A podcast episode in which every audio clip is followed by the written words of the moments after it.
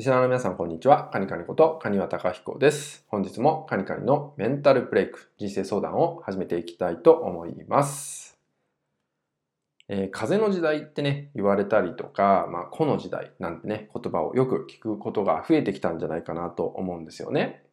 えー、これからは、まあ、共有の時代だ、共感していく時代だとかね、そういう話もね、あると思います。で、さらにですね、これから大切になっていくことって、もっともっとあるんじゃないかなってね、思ったんですよね。で、それが何かっていうと、えー、それぞれの方が、えー、精神的な安定ってものをこれから重要視する、そんな時代にもね、なっていくと感じます。まあ、そのためには何かこう物欲だったりとか、えー、お金持ちになって成功するんだとかね、いいとこに住むんだとか、いいものを身につけるんだっていうような価値観っていうよりは、いかに自分の心がね、安心できて、安定できた状態で入れているかどうか、まあ、こんなことがね、すごく大切になってくると思います。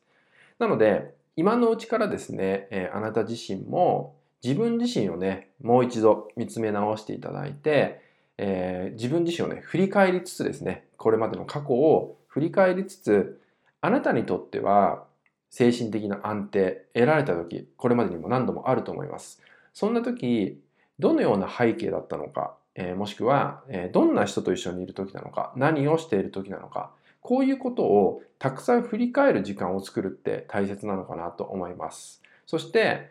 そういうことに時間をしっかり割いていくってことをすることで、より今のね、あなた自身の精神的安定ってものも、まあ、作れるようになりますし、まあ、そこからまた新しいあなたがね、開いていくじゃないかなとも思うので、え特にこれからはね、本当に共感、共有される時代でもありますし、え人とのつながり、えオンラインでもそうですし、えリアルでもそうですけど、えそういうね、本当にちょっとしたつながりとかね、本当に言葉とかもそうですし、ちょっとしたつながり方一つ、これも本当に大切になってくるのでね、えそんなね、今の時代を生きるってことを考えた上で、え精神的な安定、あなた自身はどんなことがあるのか、えこれまでを振り返りつつ、これからをね、見ていけるようにしていけると、もっともっと、え楽になってくると思いますし、自分自身のことが見えてくると思いますのでね、ぜひそのような時間も、え作ってみてもらえたらと思います。